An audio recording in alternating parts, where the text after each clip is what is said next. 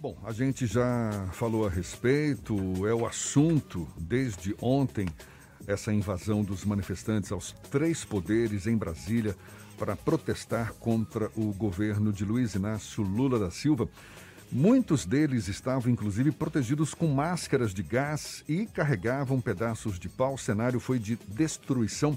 É sobre o assunto que a gente conversa agora com o professor de Relações Internacionais da ESPM, Escola Superior de Propaganda e Marketing, também doutor em Administração Pública, Fábio Andrade. Um prazer tê-lo aqui conosco. Muito obrigado por aceitar nosso convite. Bom dia, doutor Fábio.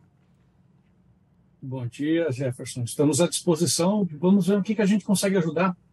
Na sua avaliação, doutor Fábio, até que ponto as instituições brasileiras, em especial o legislativo, o judiciário, o executivo, se estão fragilizados após os episódios de ontem? Bom, vai ser um teste de fogo para essas instituições que você destacou, um, a capacidade de liderança do atual chefe do executivo, a capacidade de aglutinar esforços, uh, e para os presidentes das duas casas, do, tanto do da Câmara dos Deputados quanto do Senado. Né? É, coloco nessa mesma, nesse mesmo patamar de desafio os governadores. É importante dizer que desde, é, era uma promessa de campanha, uma fala após é, o então candidato e depois é, ganhador das eleições, Luiz Inácio Lula da Silva, que é, faria reuniões periódicas com os governadores pra, para é, tentar avançar no campo de políticas públicas. Né? Agora, é importante dizer o seguinte: é, essas instituições, é, que alguma parte da população é, tem, é, apresenta uma, é, é questionada, apresentam algum, um, algum grau de desconfiança, é importante dizer é, que essas é, instituições, ainda que tenham algum grau de desconfiança de uma parcela da população brasileira, saem do episódio de ontem menos arranhado do que Forças Armadas e do que Polícia Militar. eu sei que muito já deve ter sido discutido, e desculpa se a gente volta a pisar nessa tecla. Não, fica à mas, basicamente, o que aconteceu ontem segue um movimento que não é nacional, é um movimento internacional, em que alguns atores políticos partidários optaram deliber, deliberadamente por fazer parte. Então, por isso, uh, houve uma invasão do Capitólio dia 6 de janeiro uh, de 2021 e dia 8 de janeiro uh, de 2000, perdão, 2022. E em 8 de janeiro de 2023, 6 de janeiro de 2022, invasão do Capitólio norte-americano. Dia 8 de janeiro de 2023, invasão da Praça dos Três Poderes em Brasília é, não nos enganemos, tem é, há um movimento internacional muitíssimo bem articulado, muitíssimo bem financiado é, pra, para que esses novos grupos políticos consigam desenvolver esse tipo de ação. Esse é o primeiro ponto. E há, é, basicamente, atores políticos que optaram por é, fazer, por fazer parte dessa aliança é, da extrema-direita barra fascismo do ponto de vista internacional. É, agora, se há atores políticos que toparam fazer isso, é, o recado que eu vou falar é muito duro, mas não há como se dito de outra forma. Forças Armadas brasileiras, eles precisam decidir se eles são de fato Forças Armadas brasileiras ou se são Forças Armadas ligadas a um determinado espectro ideológico e que vão fazer o que acreditam que é correto por parte desse espectro ideológico. Não há mais espaço para as Forças Armadas, depois do que aconteceram ontem, não desocuparem uh, todos, e eu repito, todos, uh, as portas de quartéis que estão ocupadas. Não há mais espaço. É, de fato, o que nós vimos ontem não foi um movimento é, espontâneo de uma parte da população descontente que foi até Brasília uh, ocupar as ruas. Não, foi um movimento pensado, articulado, planejado, muitíssimo bem comunicado por uh, redes, uh, sobretudo de WhatsApp, financiado com anúncios falando temos ônibus até Brasília, garantimos, garantimos estadia, garantimos eh, refeições, tudo sem custo. né?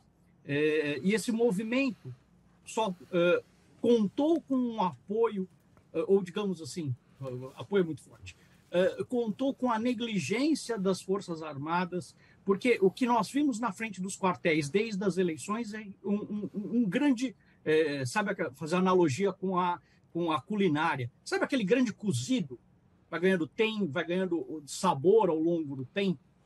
É, basicamente, o que aconteceu foi, ao longo do tempo, basicamente ali, é, é, a frente do quartel se tornou um caldo formador de é, pessoas é, que abriram mão é, da realidade para é, fazer uma tentativa de insurreição ou uma tentativa de golpe de Estado.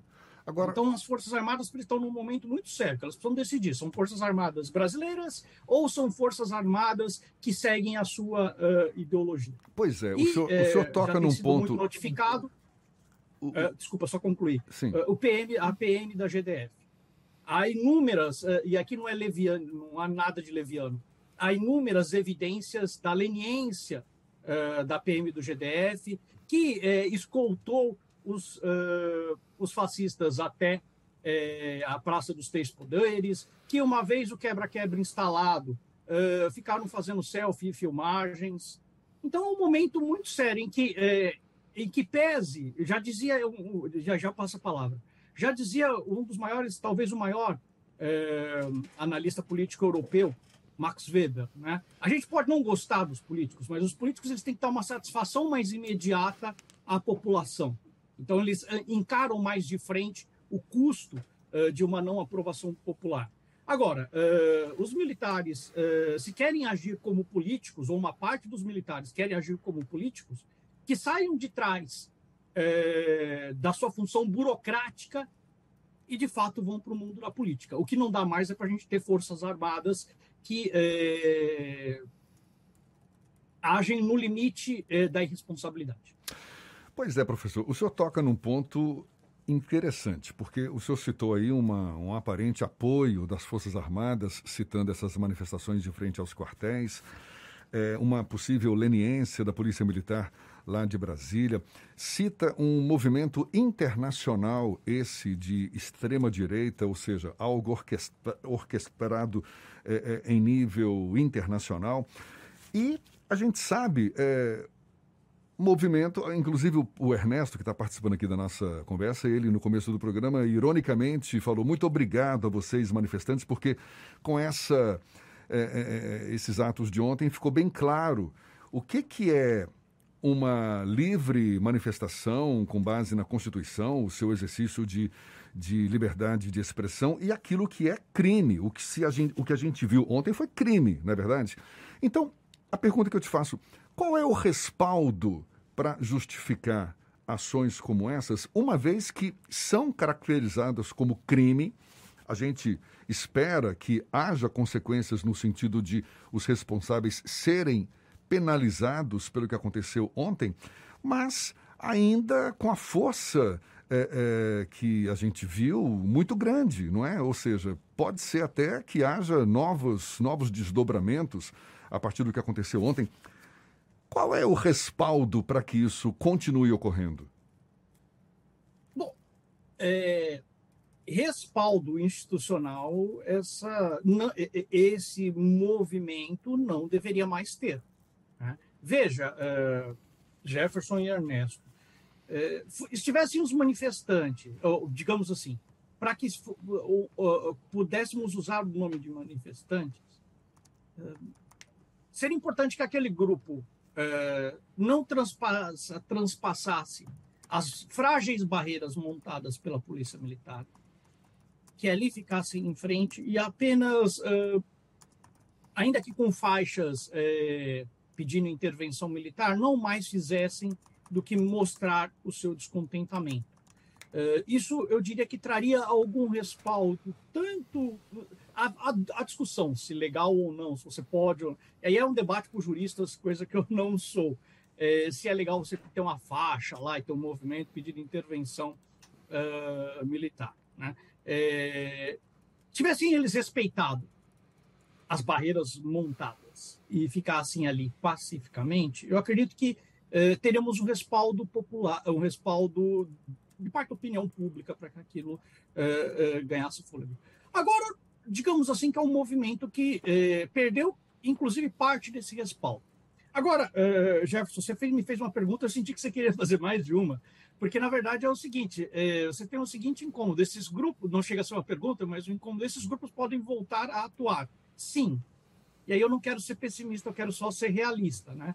Ontem alguns analistas se apressaram em falar que aquele seria o beijo da morte da extrema direita e que o sistema político iria endurecer e que basicamente a gente veria esse movimento se esvair.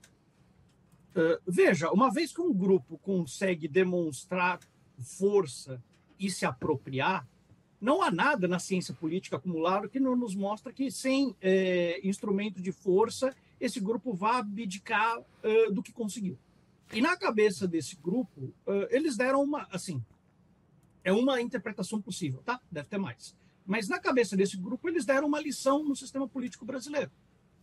É, e a menos que muitas pessoas sejam presas, sejam de fato, há quem, com rigor da lei, no limite até da nova lei anti, é, de segurança nacional, que tem, que tem ah, causas para ah, justificar até terrorismo, tentativa de terrorismo, como foi colocado ali, é, colocado que foi feito ontem, é, esses grupos vão continuar a atuar. É, e Fábio, de onde você tira isso? Da bola de cristal? Não. De novo, o plano internacional nos é importante. Muitos analistas, depois da invasão do Capitólio, falaram o quê? O trumpismo está morto. A gente vê que, trans, eh, que, o, o, que a força do trumpismo está longe de, ser, de estar morta. Pelo contrário, está muito forte. Pelo contrário, eh, as teorias conspiratórias não arrefeceram, elas aumentaram. Tem um grupo que chama QAnon, que já trabalhava uh, de forma muito articulada uh, durante, a eleição do, durante a eleição do Trump, e que após a eleição e após o Capitólio se fortaleceu. Então, de fato, o que nós corremos o risco de ver é um agrupamento político que não que pode momentaneamente para evitar prisões se desarticular, mas que vai continuar vivíssimo nas redes sociais, no imaginário e que vai continuar tensionando é, as instituições uh, políticas brasileiras. E por isso eu volto ao que eu falei anteriormente. É, um sinal importante para que nós desatássemos esse nó seria um sinal das Forças Armadas. E qual sinal? Não há sentido, depois do que aconteceu hoje, a gente ter ocupação em frente de quartel. Professor Fábio. Não há sentido em Brasília ainda ter gente na frente do quartel. Professor Fábio, eu Ernesto. não sei o que precisa acontecer para resolver isso. Professor Fábio Ernesto aqui. É, não Oi, somente Ernesto. em Brasília. Ontem passei pelo 35º Batalhão de Infantaria em Feira de Santana, segunda maior cidade do estado. Tinha um grande contingente de carros e pessoas na frente do quartel, acho que aqui em Salvador também. Eu queria pegar aí o finalzinho, um raciocínio que o senhor desenvolveu aí nessa última resposta, em relação, e isso para finalizar aqui a nossa entrevista, é, mas sobre o fim e a possibilidade de fim desse movimento. A gente viu todos os crimes cometidos pela última ditadura que se abateu sobre nós. E em 79, quando se batalhava pela anistia, saiu uma lei da anistia meio, meio vaselina, que vasilinou, que perdoou e anistiou quem cometeu crimes usando o aparelho de Estado é, é, brasileiro para perseguir, matar, enfim, sustentar uma ditadura durante 21 anos. Agora se fala em reconciliação, depois daquela posse bonita do presidente Lula, todo mundo falando em reconciliação. Algumas pessoas é, com receio de processo, de punições, etc. Há sinais de insubordinação evidente dentro das instituições militares, inclusive com oficiais de alta patente. Eu estou fazendo essa contextualização para lhe perguntar. Afinal de contas, a gente está vivendo uma situação, de novo, de tentativa de golpe porque os golpistas do passado não foram para a cadeia, como aconteceu na Argentina, como aconteceu no Uruguai, como aconteceu no Paraguai. No Peru, o Fujimori está preso até hoje. É isso que está faltando para a gente dar estabilidade à democracia brasileira? Vamos lá. É, assim, eu vou tentar, é, é, até em respeito aos colegas da, da, ciência política, geralmente eles têm uma, uma, uma, uma utilização. É, Ernesto está correto. Caso os militares tivessem um papel mais, é, mais não só mais ativo, mas deliberado, nós poderíamos usar a palavra golpe de Estado.